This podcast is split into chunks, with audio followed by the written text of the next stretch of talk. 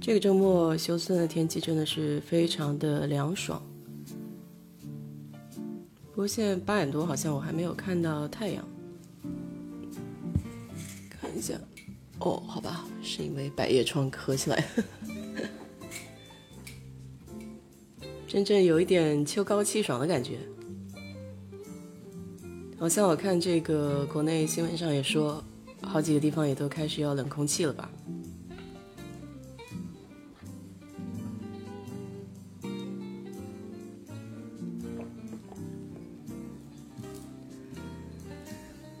两天就看这个小猫和大猫之间的相处，觉得还挺有意思的。就刚领的这只小猫，它好像勇气可嘉。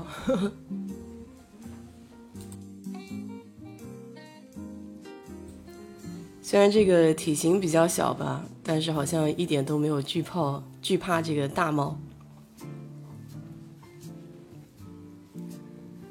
就发现猫跟猫相处也很有意思，就领地意识比较强嘛。嗯，昨天的时候，这个小猫，因为他们大猫吃的是罐头，所以小猫跑到那边有点想吃罐头。这个罐头的味道确实是很吸引人，吸引猫。然后就不管你从什么地方把这个小猫抱出来，它就是径直冲到罐头的那个地儿。嗯，大猫一看就不乐意了，哇！之前都还好，喵喵两声也就算了，后来就开始出现那种比较狰狞的面孔。然后呢，大猫跟着这个小猫就想要打它嘛，其实也不叫打，就是有点那个猫爪子伸起来，然后想要拍它头的那个动作。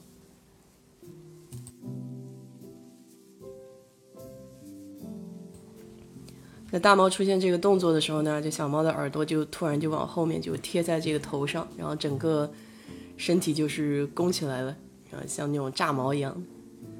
后来我上网搜了一下，这个小猫弓起身来跳炸毛是什么原因？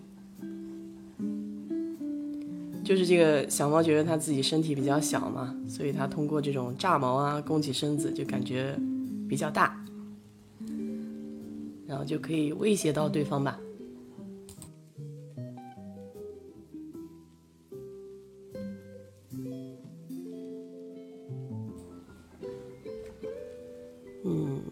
这个限电啊，嗯，可能是不是跟这个运输有关系啊？因为不是听说有好多集装箱运到美国这个港口，但是没有人卸货嘛。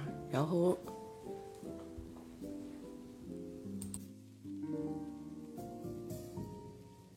而且我发现，就是现在各个地方的极端天气也变得比较多嘛。你就像今年年头休斯顿出现这个极寒天气，那休斯顿这边。本身它这个设备就不是在极寒天气可以使用的，所以它没有考虑到它的极端情况。那当时就一下头电供应不上，就是因为它的设备出现问题了嘛。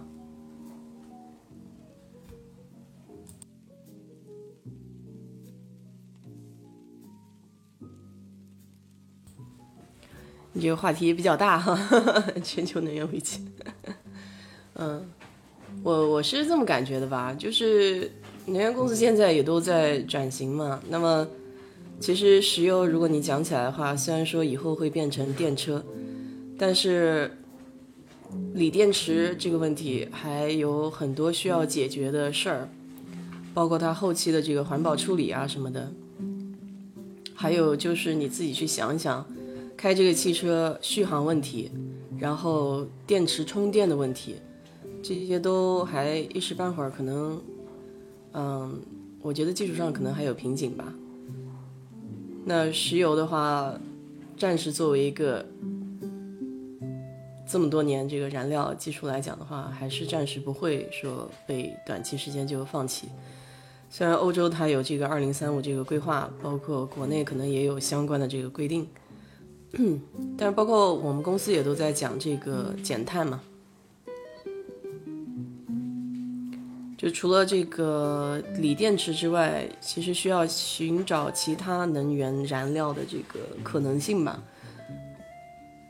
我想大的公司可能都有这种科研的部门在去想到底怎么才能解决这个能源的问题。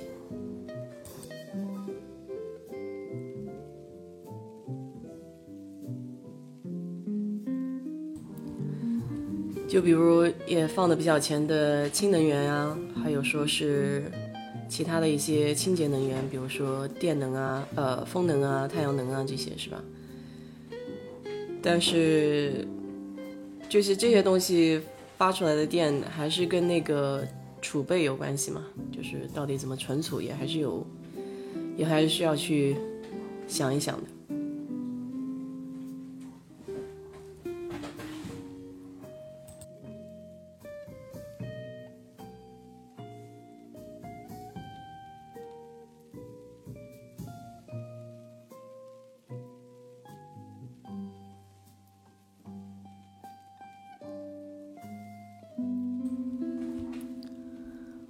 我想，就像这个全球变暖的问题，或者说这个环保的问题，其实不只是一个国家，应该是整个全球吧，都应该关注吧。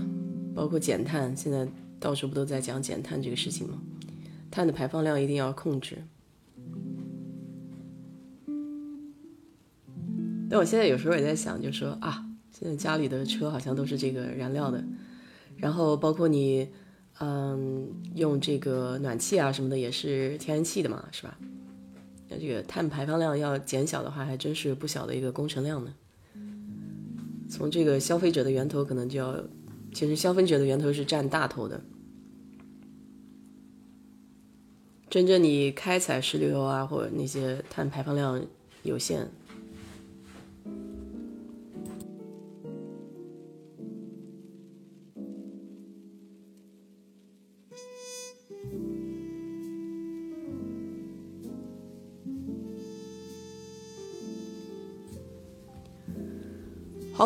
这个周末的话，咱就 不聊这种工作了吧。嗯，想想，哦，昨天去大超市的时候，可能也是特定的那个超市哈，它是那个山姆大叔的仓库，这靠靠近哪一块？就十号那边那个仓库，去买东西，货架上好多东西都空了。不知道是不是因为前阶段这个新闻，就是说有很多货柜停在港口，然后很多人就害怕这个物资跟不上嘛。据说美国这个一元店都要开始涨价了，这个通货膨胀确实影响蛮大的，而且一个星期一个价。不过大超市的猪肉还挺便宜的，就跟外面的这个普通超市比起来的话。普通的中国超市猪肉可能两块多一磅吧，然后大超市里面还是可以买到一块五一磅的这种。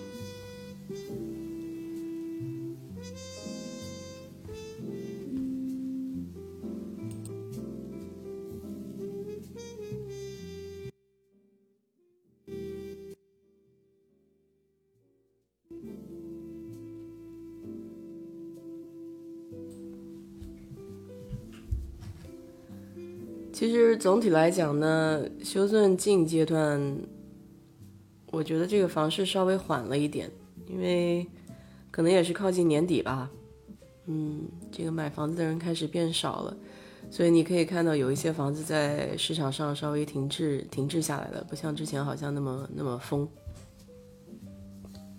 但是它价格还是没降就是了。那有一些有一些地区的可能很久没有卖掉了，就在降。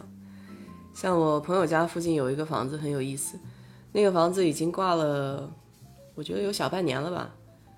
它之所以卖不掉，就是因为它的物业管理费太贵，一个月物业管理费要五百块钱，而且它不包水电。像一般一般比较高的物业费，它是会包水电的，就是这种电费也会包含在内。但是它这五百块钱。主要是因为它小区里面的这个绿化非常的多，然后需要人工过来整理啊，就保证它这个整体的这个花园比较漂亮。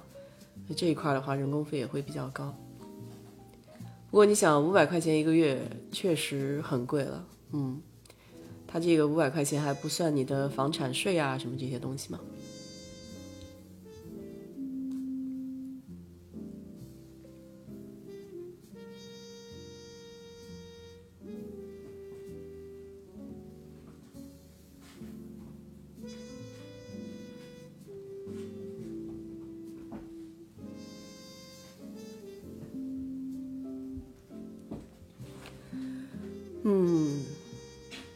这个马上就要接近十月份的下旬了，那十月三十一号就是万圣节，美国这边的万圣节。我跟你说，我周末的时候到一个小区去逛，看到有一个，嗯，因为他们不是每次过节都会在自己的前院做装饰嘛，就美国人特别喜欢做装饰。哇，有一家子的装饰可是把我吓到了，幸好是大白天。他是这样的，就是家门前一般不都有树嘛，然后那家树比较大，然后一般美国人喜欢在树上面放一个秋千，有一些时候这个小孩啊会，呃。在秋千上玩嘛？那有些人家秋千是用这个轮胎做的，有些人呢就是挂了一块木板啊什么的。然后那家呢就是两根绳上面拴了一个木板，然后它上面放着什么呢？放着一个那个就是，嗯，像纱一样做的那种衣裙哈。然后呢，那个就是像一个人形一样，就长头发黑色的，然后这脸是绿绿的，就有点像你看那个僵尸电影里面那种。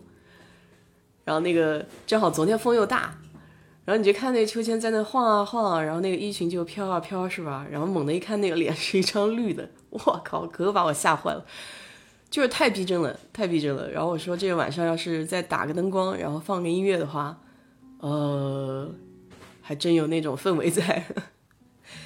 因为一般美国人家门前他这个万圣节的装饰都是，比如说就是。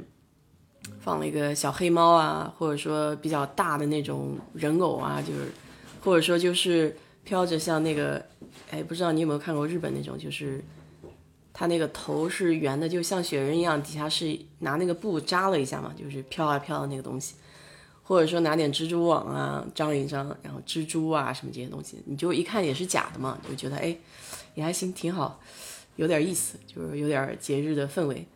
那那家确实做的太逼真了，我跟我跟美国人聊了一下，我说，哎呀，那个东西好吓人啊，就要晚上的话，岂不把人吓坏了？然后他说，那这个目的不就是这样的吗？他们每年这种有一些小区会做这种评比嘛，看看到底是哪家这个会，呃，怎么说呢，就是最吓人是吧？这个装饰就能够拿奖啊什么的。这么一说好像有点道理啊，但是我也是不想把自己给吓坏了。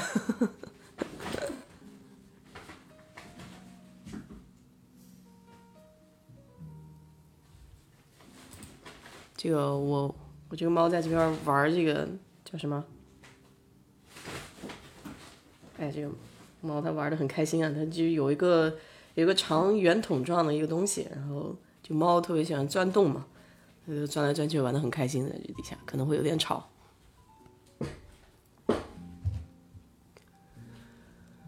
嗯，反正就讲的这个万圣节，万圣节呢还会去买南瓜。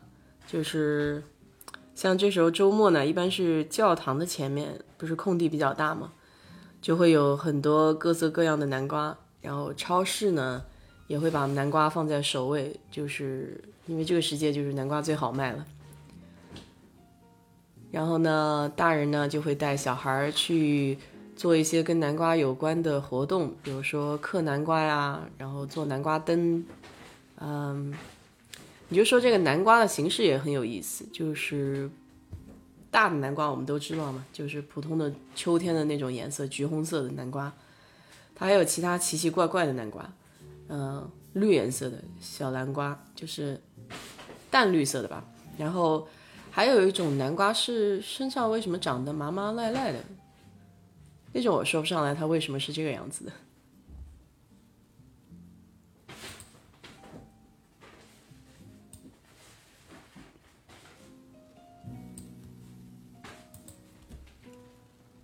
可能是特别的一种品种吧。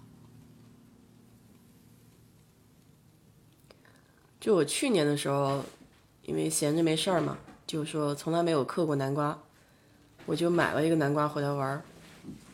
哎，发现这个嗑南瓜还不是一件简单的事儿。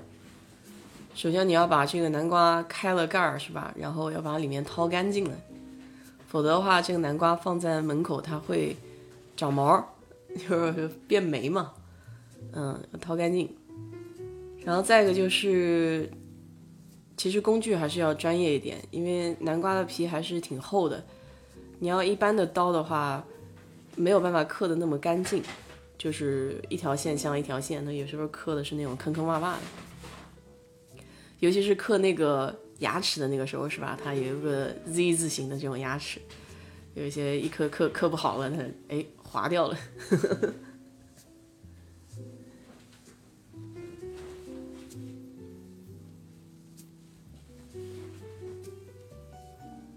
这秋天到了，秋高气爽，这休斯顿出来活动的人也挺多的。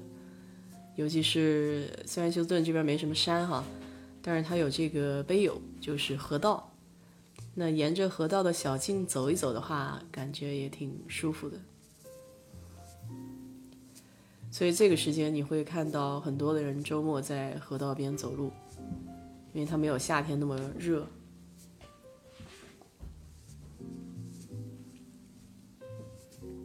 再一个就是骑自行车的人变多了。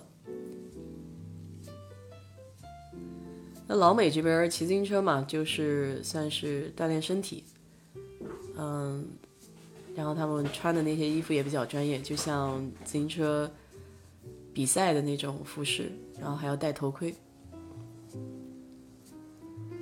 总的来说，在休斯顿骑自行车其实还是有点危险，嗯，因为毕竟没有自行车道嘛。所以在大马路上的时候，我有时候看到他们骑自行车的人都会赶紧换个道，离他们远一点，因为蹭到可就不好了。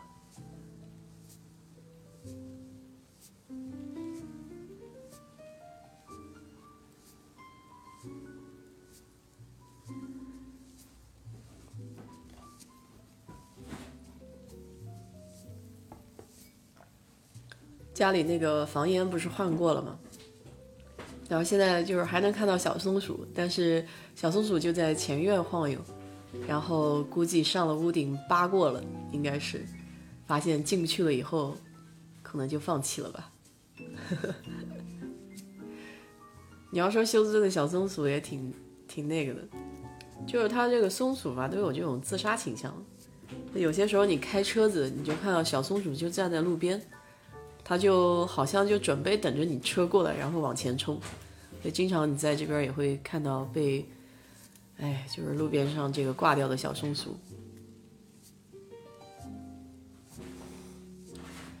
那天我开车回家，我们家附近不是有个塘吗？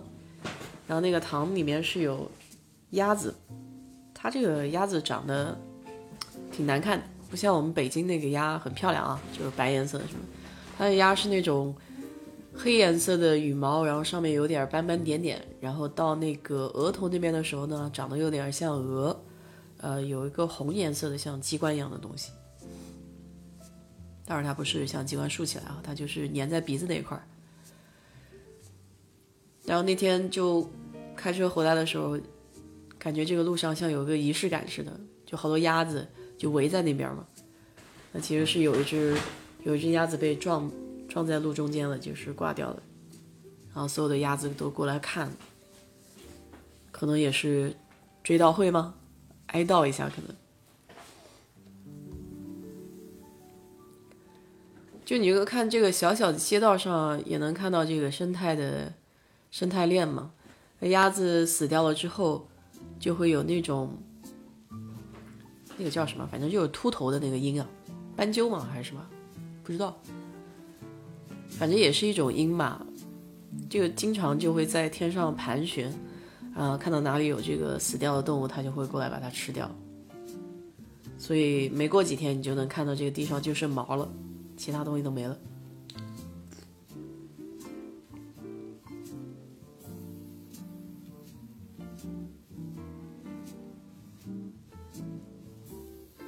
其实我在这边没怎么看到过兔子。我朋友在奥斯汀，他们家后院，他说那边有兔子，有灰颜色的兔子，估计这边也有，都躲起来了。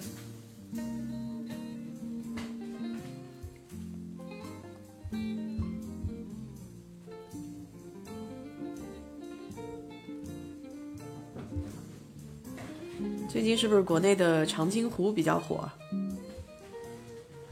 我还没看呢。还没看那天就看了一个小孩的电影，就是张子枫和吴磊演的，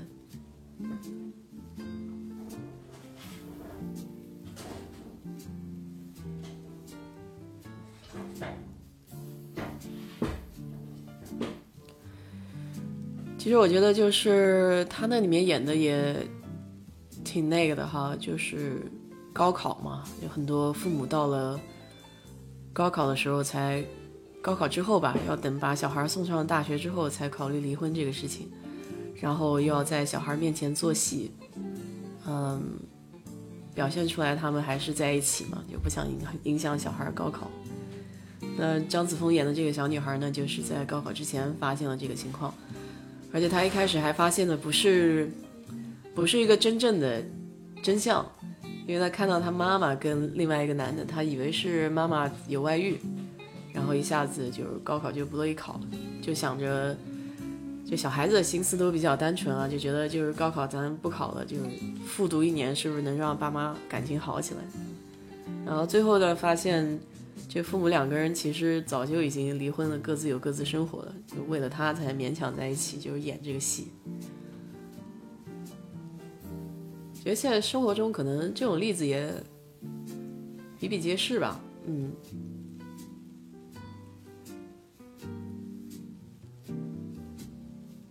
其实也蛮怎么说呢？你说这种事情怎么去处理，确实也不好不好处理。但是美国人这边的话。当然，他没有高考，就说 他有个 SAT 考试，嗯，所以我想他们好像想的比较开一点，就是不至于说是因为，当然也是关心孩子了，就是不管他们离婚也好，包括你这次看这个比尔盖茨，他跟他前妻离婚了，但是他大女儿结婚，他们照样会到这个婚礼现场，而且父母对小孩的爱嘛，不会因为离婚这件事情就，嗯。变更吧，所以在这个处理问题上可能更加理性一点，嗯。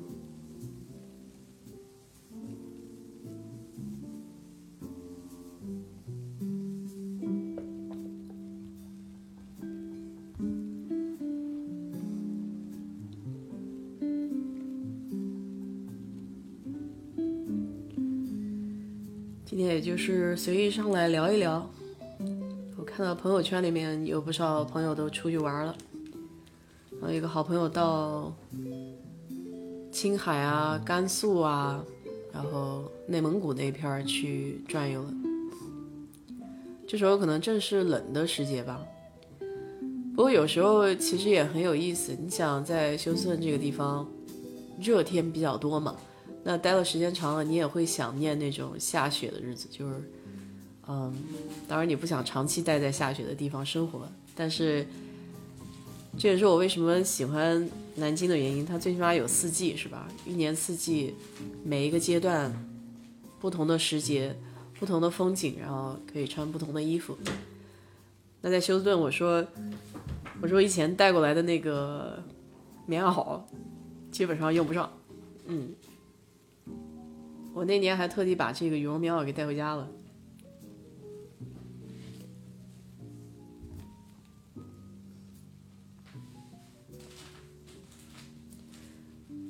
所以有时候这个时间你还会想是到别的地方去转悠一下，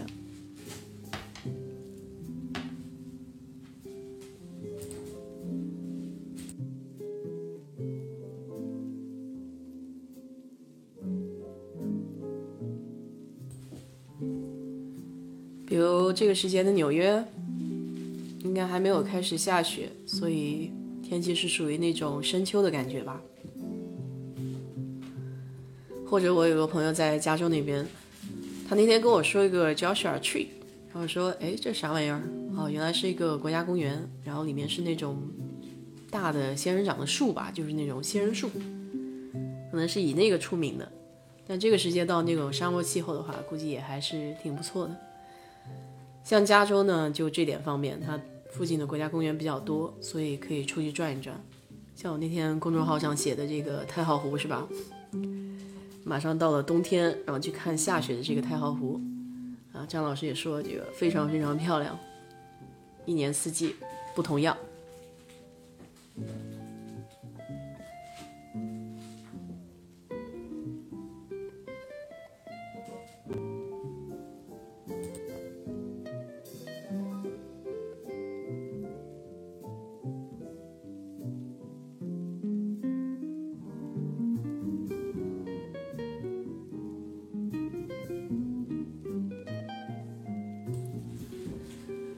昨天晚上吃的是意大利面，我给你推荐啊，就是这个意大利面，要是在国内能买到的话，也也挺不错的。就是它是吃起来挺像米线的，就你把它，嗯，它可能比米线要硬一点，但是你如果喜欢吃凉面的话，你用这个意大利面去做凉面，那个面条挺劲道的，我觉得是挺好吃的。然后昨天晚上做的这个意大利面是什么呢？就是上礼拜跟朋友学了一个腌菜，嗯，是腌洋葱啊，或者是腌洋葱和虾。它是用这个橄榄油，然后就主体啊，主体整个罐里面就放的是橄榄油。然后它在超市里面能够买到叫 pickling pickling season，就是专门用来嗯腌东西的那种叫什么调味料吧。这个有专门卖的，就小瓶子里面，它就叫 pickling seasoning。然后你把它买来了以后，然后就柠檬汁，就用柠檬汁去酸化这个洋葱或者酸化这个虾。当然这个虾得稍微过水焯一下哈，嗯，新鲜的虾会好一点。我上次用的是冷冻的虾仁，结果弄出来它那个虾仁就不如新鲜的虾那个好吃，没有那个韧劲。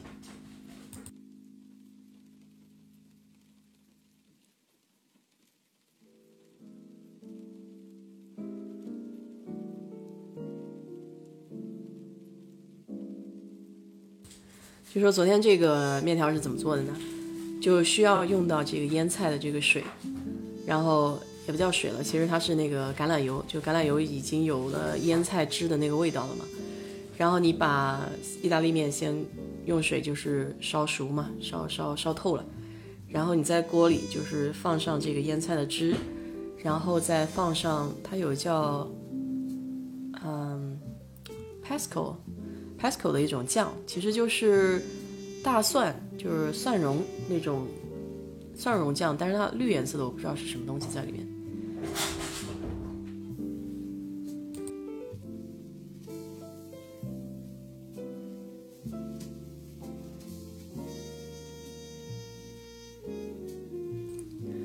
然后你就用热锅把这个腌菜的油啊，然后还有这个蒜蓉那个酱，把它混合在一起。嗯，稍微翻炒两下，啊，那个面条烧出来绝对好吃，非常棒，就基本上吃了你都不会觉得腻嘛。嗯，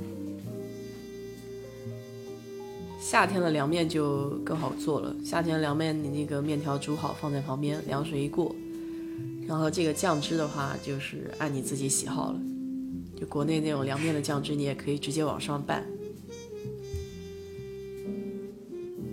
下次可以买这个面条试试看，意大利的这个 spaghetti。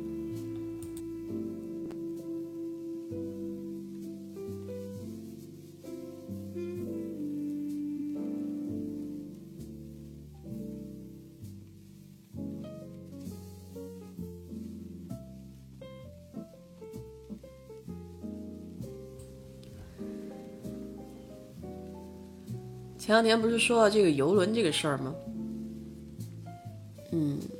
这就是比较巧，就是一九年九月份的时候，九十月份的时候去游轮上玩了一下，因为那是算是我第一次在美国坐游轮，然后觉得感觉还挺好的，然后就今年就想就说，哎，如果想省心一点的话，是不是应该考虑一下游轮？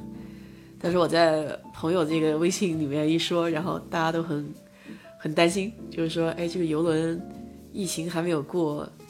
因为好几次爆发不都是从游轮上爆发出来的嘛？有整个游轮都，因为你没有地方去嘛，就一感染，一有感染的就马上整体都要被隔离，所以他们也很担心。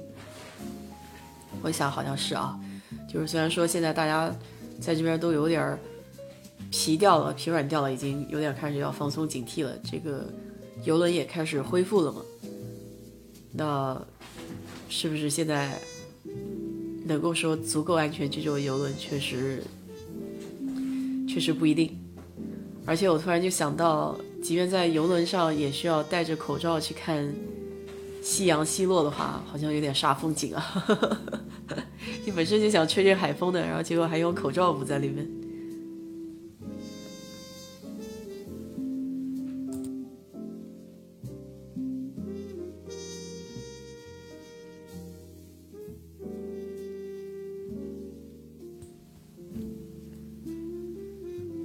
我上网搜的时候，我就发现像加勒比海的这种游轮在国内也有，嗯，就是如果真的想起来坐船的话，没有坐过海上的船，原来是小时候我妈到庐山去疗养的时候，我们是从南京坐这个江上的船，嗯，当时就住在船上，这个印象还挺深的，说实话。因为毕竟坐船出去玩还比较少，所以这么仅有的几次在印象里面还是比较有意思的。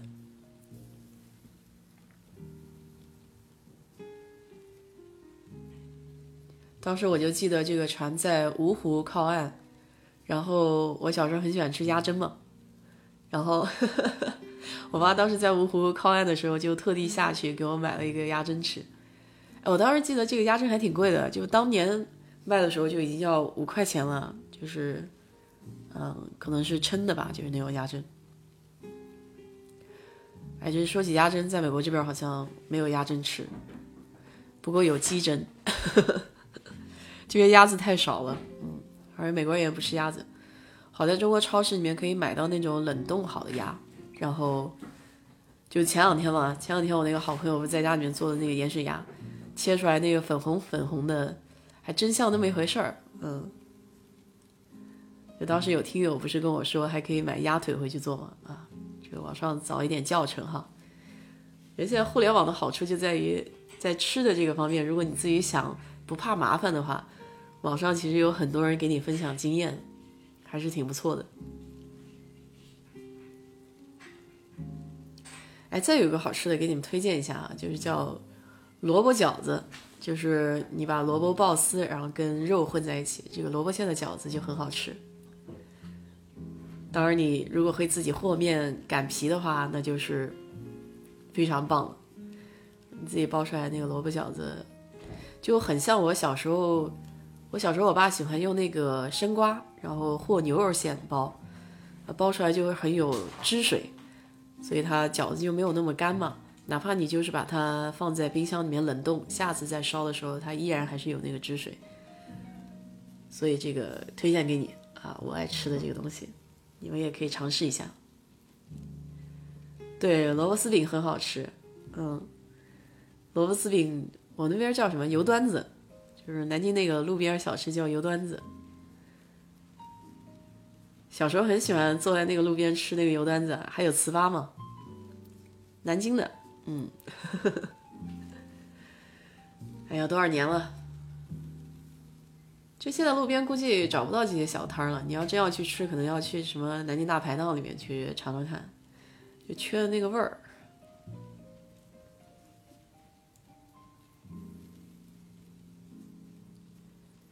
对啊，就是美国这边小吃比较少一点。就有些时候，我跟你说，我昨天去逛那个大超市，就像我们大叔那个仓库超市，就看到美国人爱吃的那些零食，我一个都不想买，都都觉得不好吃。嗯，他什么炸猪皮啊，然后薯片，我好久不吃薯片了。然后还有那个爆米花，爆米花可能还算行吧，爆米花要找到那个稍微清淡一点口味的。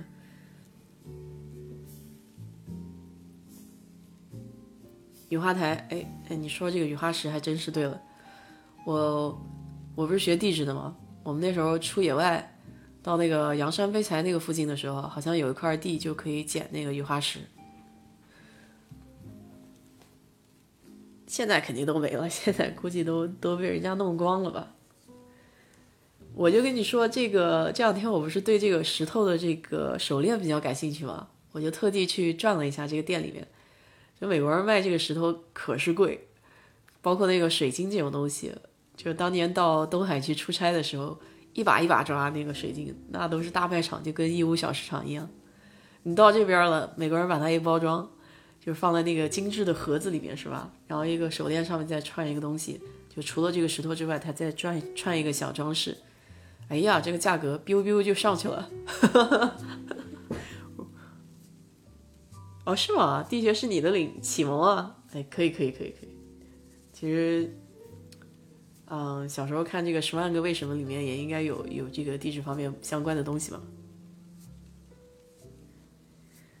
不过你你要是真是在国内的话，其实你会发现学地质一般都是无奈之举啊，因为咱们中国这个划，呃，根据分数划这个学科专业嘛。像我们系当年有不少人是就是调剂过来的，因为他们当时报的这个专业可能分数比较高，他们差这么一点点就被调剂过来。当时我们班里有几个同学都非常可惜，其实可能就差个一两分啊，然后跟那个专业就调剂过来了。不过我们也有基地班，就是相当于快班，和那些基地班都是培养科学家的人，就包括。学校里面原来不也有强化部嘛，都是这波人。宝石鉴定，对你说的没错。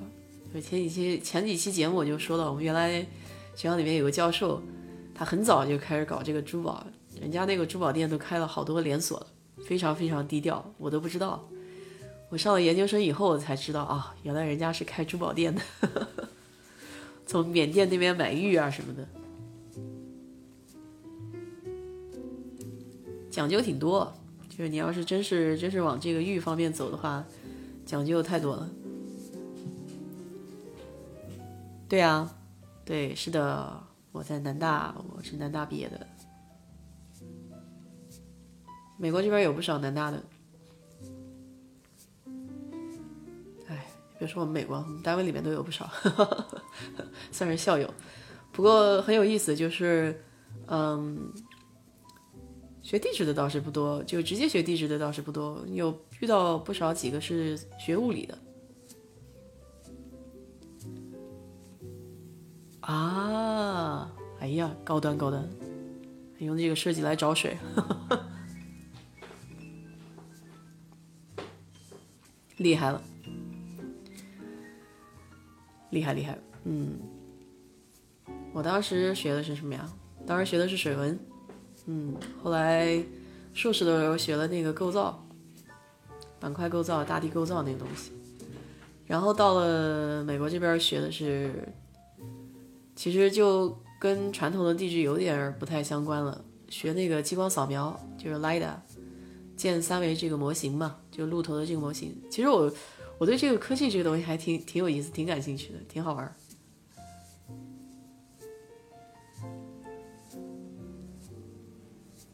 对，因为它怎么说呢？你就用那个设备、那个仪器嘛，你到野外那边去扫这个路头，嗯，扫描下来它是点阵，就是叫 cloud 点云，然后你再建这个用那个 mesh，就是三维的那种网一样的，然后把它建成这个三 D 的模型，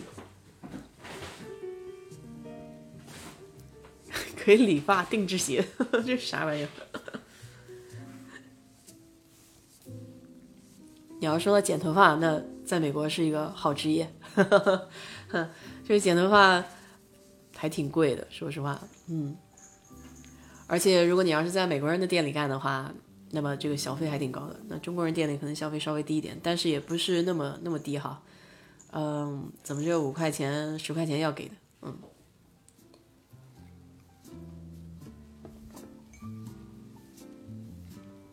这里染一次头发，还有卷一次头发，还挺贵的。当然，国内要找到好的也不便宜啊。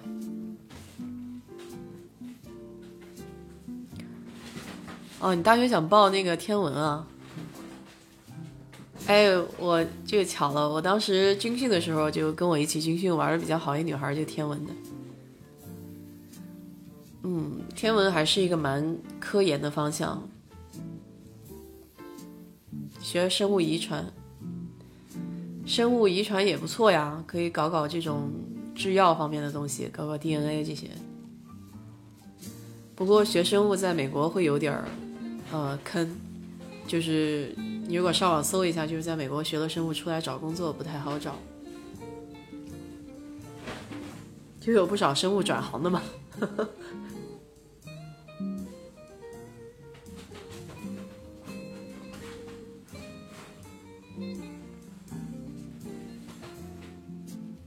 嗯，对，医学方面用计算机比较多。你如果学那个成像的话，就像那个图像处理，在医学方面应应用就挺多的。其实我发现图像处理还是挺管用的，就是呃，不仅仅是在医学啊，有好多方面都需要用到。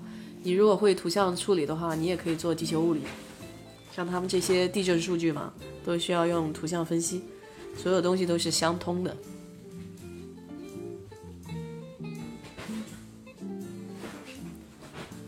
可以弄一些算法啊，这些东西，其实就说到底了。像数据，嗯，就是现在比较流行这种什么 data scientist，他数据科学家，再怎么说你也是在一定的学科基础上，对吧？因为算法这种东西是通用的，但是你怎么在你的学科上应用才是最关键的。还有高端啊，AI 分析，现在什么东西都要沾一下 AI 了。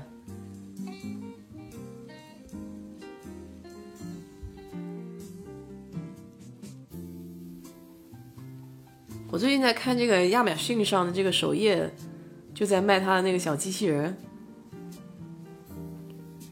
叫什么名字来着？我来看一下，有那个像，就是那个有四个轮子可以到处乱跑的一个。哎，怎么不见了？长得挺好玩的，可以可以，好像，嗯，可以监控你家里吧？就比如说你出差的时候，然后它就可以到处跑。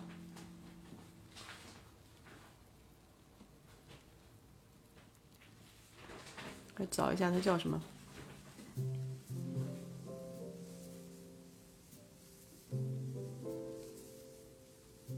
波士顿，哎，对，好像是那个四条腿的，嗯。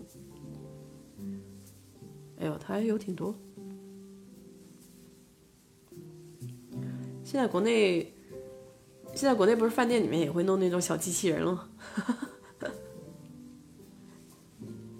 就最简易的那种，嗯。哦，它这个叫 Astro，嗯，它这个是专门是家里用的一个，不是四条腿的，是那个带轮子的那个，就可能简易版的吧。现在卖一千美金。它这个是专门是家里监控的，比如说你家里没有人啊，然后它可以帮你实时监控家里。哦，还不是随意能买的呢，它还需要就是邀请函才能买。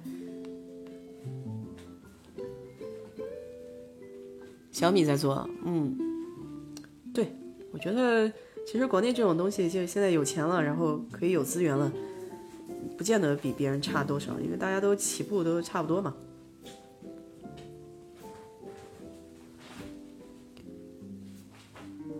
啊，算法都是国外的，哎，就是这样嘛。我就说，国外是零到一，国内是一到一百嘛。就在别人的基础上，还能把它更延展到更更更扩大化。就是最基础的零到一稍微有点困难，就是零到一是最困难的。然后一到一百的话，咱们还是强项。就什么时候能把零到一做做好，就就无敌了。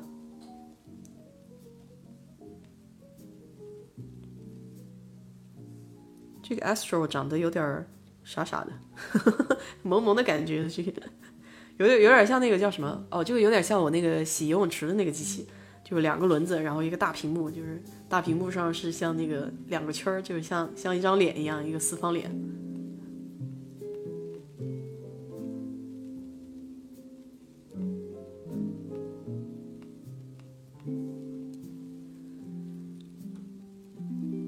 哈哈哈哈哈！嗯嗯。这个我知道你说什么，那肯定了，那肯定了，那，哎，那我就觉得奇怪，那那不是应该日本比较厉害吗？对吧？对，现在现在日本那种人形的做的很厉害了，我觉得很逼真了。上次，哎，上次那个人叫什么？哎，上次不是有一个清华的那个一个 AI 吗？清华那个一个小美女还唱歌来着，AI 的那个女的。哦，华之冰，对，不值一提啊，真的，好吧，这个 AI 对我来说是一个未知的东西，看到一些东西就觉得啊，好新奇。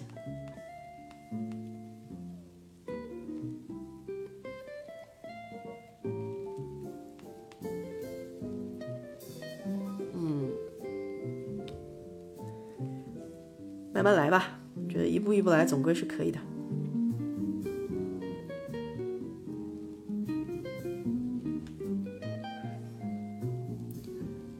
其实你要你要讲这个 AI 的话，就讲到这个钻井嘛，那不是好多好多现在也是在讲，就是钻井可以自动化，然后有很多就是产生了疑问，就是说这个地质学家到底还有没有必要？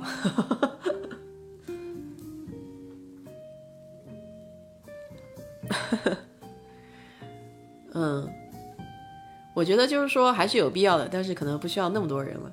这也是，嗯，因为毕竟它不管你算法也好啊，这个数据分析也好，它现在还没有到达一个程度，能够把它弄得那么精准，是吧？嗯，有些东西还需要人为的输入样本去调错，包括那个围棋比赛那个东西，那个围棋不是没打过 AI 吗？那个纪录片可以看一看，我觉得挺有意思的。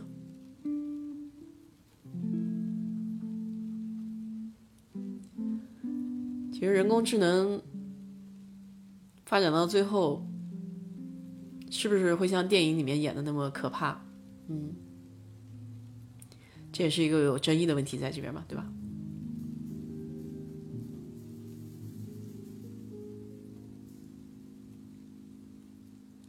所以多看看这些科幻电影，我觉得也也挺好玩的。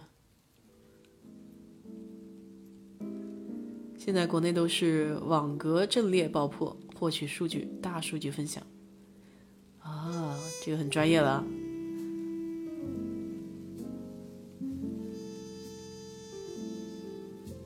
这个用来找墓也合适，我晕。哎，你这个说到这个找墓，我就突然想到，我最近不是在。在念那个有声书嘛，就叫那个呃无冕之羊，就讲一个调查记者的这个事儿，就就讲到这个，我跟你说太匪夷所思了，我我真的我要是不看这本书的话，我都不知道还有这种事情，就是那种嗯官员跟这个殡仪馆的这个勾结嘛，他就说是广西从广西的这个殡仪馆拉这个尸体到广东去卖，因为广东那边有这个火化指标。嗯，但是广东那边大部分人比较迷信嘛，就是他不愿意去火化，所以他就宁愿花钱去买别人的尸体，然后把它火化掉，然后自己去土葬。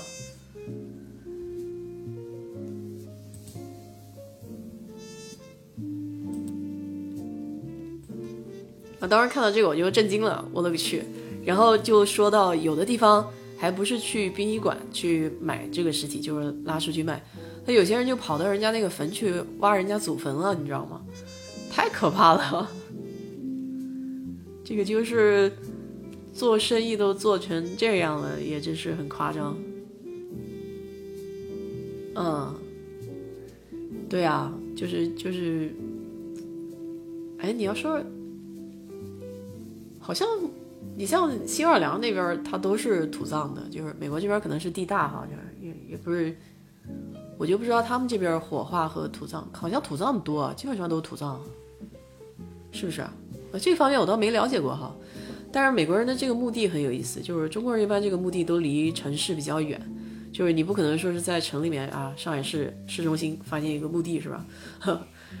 他这个是，你像休斯顿这边，你经常开车啊，高速公路旁边啊，啊，或者说这个小区这个住宅区这个隔壁啊。就能看到一片墓地，教堂那边倒是没有。嗯，我觉得教堂附近我倒是没怎么看过，但是就是会，呃，贸贸然就是突然有个地儿就出来了。嗯，有些时候可能对面就是住宅区，然后它没有一个特定的地儿，可能它原来那边就是墓地，然后周围才盖起房子的这种，但是。我觉得美国人好像不太讲究，他们也不太在意，就是说是不是住的这个地方周围有墓地，嗯，还照样有人住，反正。然后基本上他的墓地呢也很简单，就是上面插着一个鲜花吧，没有墓碑的，嗯，像咱们中国人那个墓地都有墓碑是吧？那到新奥尔良的话，他那边的墓地就跟休斯顿就完全不一样了，因为他。地底下比较潮湿嘛，所以它这个墓是建在地上的，所以你能够看到这个石头做的这种呃碑啊，然后它里面的尸体是一个叠一个的，就是就是因为因为地比较小嘛，然后人没有没没有那么多垛地在地上，所以他就只好一个叠一个的上去的。对，国内住宅讲究风水，就是 美国人不太讲究这个东西。啊，就面朝大海，是春暖花开，是吧？活着的时候，活着的时候住不到那么好的房子，那死了得找块好地儿。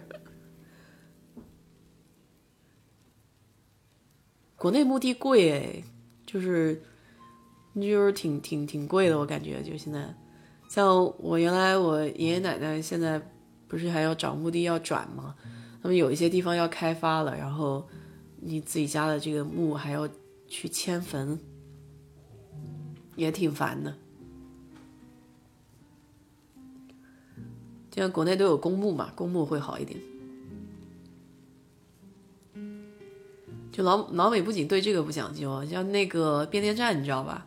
就经常也能看到超级大的变电站，那个变电站周围也是。有好多房子，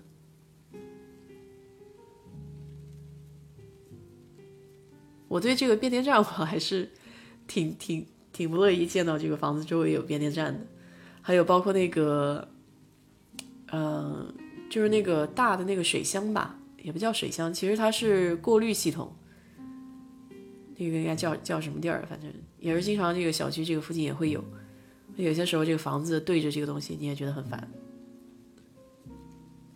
就咱咱中国人买房子还是有点七七八八讲究的，而且老美也不讲究朝向，他们也不管南北。当然，在休斯顿其实这个朝向没有那么重要了啊，因为它一年四季都是阳光比较充足，反而你是要避着一点阳光，因为太辣了，夏天会热，所以你也能经常看到这个它这个房子外面啊会用。呃，那我叫什么？就黑颜色的那种遮阳的东西，会把它遮起来。那有些人家里就整个房子的所有的窗户都用黑颜色的那个遮阳遮起来，就走到家里面就非常阴凉。但从外面看房子的话就好丑，就黑颜色的东西把这个窗户给遮住了。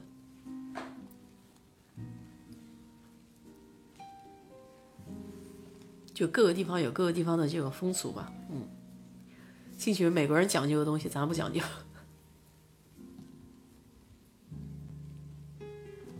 对，就是他们这边叫 screening，就是 shade screening。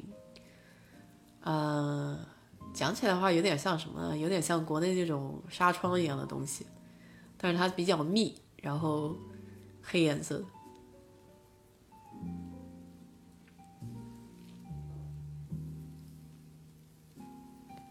像我家里就用的窗帘，我有时候觉得这个太阳辣，我就把窗帘给遮起来。但是，哎，你要讲到这个窗户就有意思了。这个双层窗户确实要比单层窗户要好很多，因为双层窗户它就把这个热给隔在外面了嘛。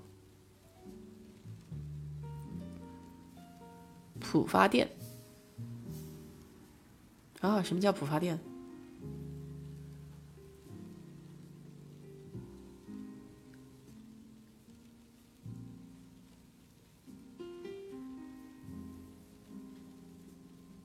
哦，住宅发电，那就是我们这边说的那个 generator，就是这边不是年头的时候不是停电嘛，极寒天气，然后弄得大家都特别紧张，所以现在大家都想自己家买一个那个发电的东西。你自己家要装一个这个发电机制还挺贵的，大概得要一万美金嘛。但是真正到那个叫什么？真的在遇到这个极寒天气的时候，那那还是挺管用的。你自己家有个发电的这个东西，尤其尤其像美国这个挺常见的，就是特别是像乡下哈，像乡下，你像美国这边乡下休顿这附近，一个房子跟一个房子之间隔好远，就乡下，所以他自己要不准备这种发电的东西的话，万一有个什么事儿，就整个这个运作不起来就不行了。啊，你说太阳能板？哎呀，太阳能板在德州就是有点鸡肋了，当然也有不少人用哈。呃，其实德州挺适合开发太阳能的，因为基本上一年四季都有阳光嘛，而且它阳光又特别强，就是家里放个太阳能板在顶上，还是挺挺挺挺好的。但是我不跟你说，我前阶段我到网上去看了一下这个太阳能，呃，算了一下那个价格。因为德州的网比较电比较便宜，然后结果算下来之后用太阳能我还亏钱，啊，后来就想算了不装了。对，用天然气是的，这边制这边这边那个制暖一般都是用天然气。哎，你要说我家那个完蛋了，我家那个空调我忘记换了，因为。极寒天气的时候，它不是坏掉了吗？然后我就一直没换，嗯，因为我当时换了空调，这个钱一下周转不过来，我说等等一等再换吧。然后让那个师傅报了一个价，结果再后来夏天去问那个师傅的时候又涨价了。柴油机啊，蜡烛，嗯，其实它有壁炉啊，就是最主要的就是说你家里要有一点儿呃。其实只要有气就好办一点。当时那个极寒天气的时候，它虽然没有电了，但是有气，所以当时我就把壁炉开了。然后跟你说，还不闹了一个乌龙嘛？就是其实美国人这个壁炉里面，它它的那个像呃木柴一样的那个石头，不仅仅是装饰，其实它它是孔，它里面那个孔是连着那个天然气底下打火那个孔的。我当时不知道，我还把它特地搬下来，我以为只是装饰品，然后自己从外面还弄了一点炭回来，然后去去烧，然后烧了半天，把那个炉子烧的黑的要死。后来人家跟我说，这个东西你直接点火就可以了。后来我就发现它那个石头的装饰上是有洞的，然后那个洞是连着底下那个打火的那个孔，它底下的那个天然气出气孔是一排的那个小气孔。然后比较强的那个可能是连着那个洞，其实你只要把那个气打开，然后用那个点火器一点，它这个火就出来了。就我跟你说，样样都是经验，不经历过你怎么知道是这么用的呢？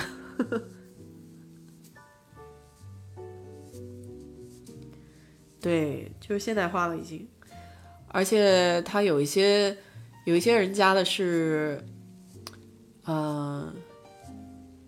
有一些人家可能是电的，就是现在这边弄得很好看的，它有那个火苗是假的那种火苗在上面飘嘛，但是它会有热气出来，那种可能就是用电的，我感觉。我也以为壁炉是烧木头的，这就这就像就这就像叫什么？美国人看中国还以为中国没有空调，还在用电扇呢。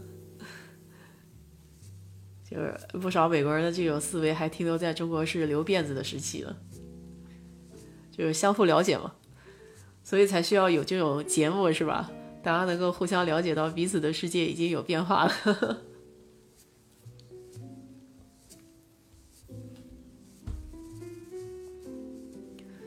也挺好的，也挺好的。我觉得有些时候这种，当然不是说这个极寒天气好，而是说这个。极寒天气给人带来的一些反思比较比较那个，因为当时没有了电了以后，你才会发现有电的生活是多么幸福，然后你才会发现什么什么事事其实没有电就完全做不起来了。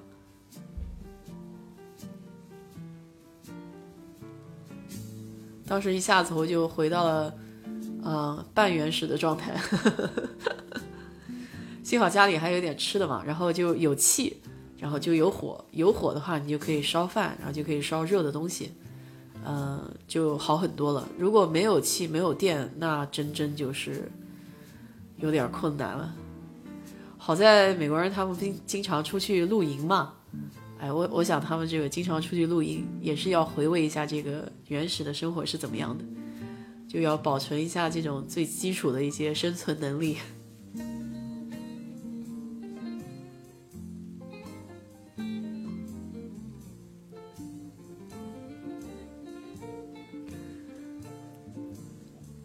自己不不大喜欢露营，是因为虫子太多。对啊，所以这个这个概念其实跟国内是不太一样的嘛。我有时候回国去看，他们有房车啊，有这个露营的，其实他都帮你设置好了啊，就是商业化比较浓浓郁一点。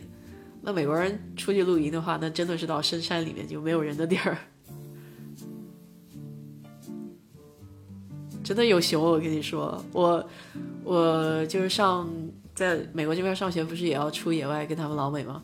然后出去露营的时候特别不适应，而且晚上就挺害怕的。它夜深人静，基本上没有灯光了，你到外面都没什么灯，然后就听到稀稀嗦嗦的有动物过来翻那个垃圾。哎呀，就可害怕了！你不知道那是熊啊，还是别的动物？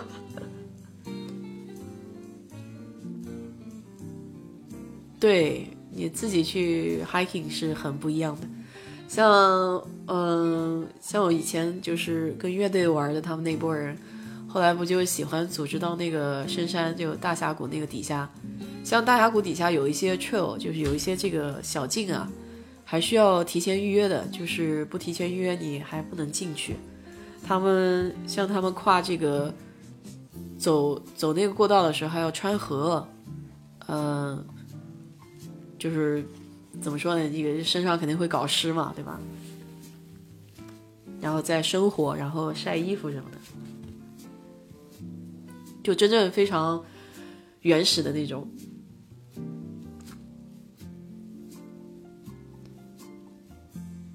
哎，不过说实话，就是我我自己啊，其实我我我对这种野外的生活是比较害怕的，因为我比较怕蛇，而且经常我们出地质野外的时候，在美国这边是经常会遇到的。嗯，上一次是到哪里去的？我想想看啊。哎呀，我我就扫描嘛，跟我那个老板到洞穴里面去扫描，就是扫描那个洞穴里面那个整个那个结构，因为上面不还有壁画什么的，啊，它有一些这个，呃，就就好像故宫一样，或者说好像中国一些原始的这种东西，你要把它保存下来，就是它那个上面是一些印第安人以前留的这个壁画，我跟我老板就去扫描那个东西，哎呀妈，一进去不要紧，我去，但我吓坏了，全是响尾蛇。太可怕了，然后然后关键那个蛇见到你，它那个尾巴会滋就开始有那个声响了，哎呦，抖死了我，我都不敢进去了。呃，后院有，就是你特别像那个，哎呀，就不要说别的，就我家后院都见到过。呃，我家后院见到过的是那个啊，叫什么？就是就菜蛇啊，就那那种还没有毒。呃，小的，然后还有那种非常非常小的，就是那种小 baby 那个那个蛇，就刚从蛋里出来的，哎，跑到跑到过我家，我当时以为是蚯蚓，结果我看了一下，我看它那个游动的那个那么灵活，再一看那个头是三角形的，哎呀妈，把我吓坏了，哦，好可怕，就跑到家里地板上，在那游啊游。然后我单位的同事是靠西面那边比较远一点的地方，就是像新开发的这种地方。德州的毒蛇挺多的，他们家当时是进了那种黑蛇，就是呃，哎呀妈，反正反正是有毒的，应该是。所以所以美国这边就德州这边它是有呃专门帮你抓这种野生动物的嘛，就是小浣熊啊啊，屋顶上出现小松鼠啊，家里后院有蛇啊，你要不敢弄的话，你就打电话，他就有专门人在收这些东西。嗯，啊，是吧？嗯，其实除了这些还好了，嗯，你可以用那个樟脑丸，嗯，好像好一点儿。就是我看人家网上分享的，说是你如果就买一点樟脑丸撒到后院的话，它会讨厌这个味道不来。也没有啊，其实也没有被蛇咬，嗯。就是还是很少的，还是很少见的。就是我就上一次见过一次，我也就没再见过了。就是它不是那么频繁，但是但是你见到一次，你就会比较害怕嘛。就不是 一朝被蛇咬，十年怕草绳。你这一朝见蛇，你就十年怕蛇。哎呀，西雅图，西雅图好，西雅图好。但是但是西雅图它那个呃，是不是说这个阴天比较多一些？我上次。其实我去过西雅图好多次了，我挺喜欢西雅图，非常喜欢西雅图，而且它那边的气候还有那个湖，好漂亮，好漂亮，超爱。嗯，哎，休斯顿蚊子很讨厌，我跟你说。嗯，在达拉斯的话，蚊子大，但是，呃，但是它不咬人。但休斯顿的话，就这蚊子咬咬你没商量，天天就像没吃饱一样，只要一出去就被咬光了。好的，好的，嗯，反正我觉得聊的也差不多了，其实，下周继续呗。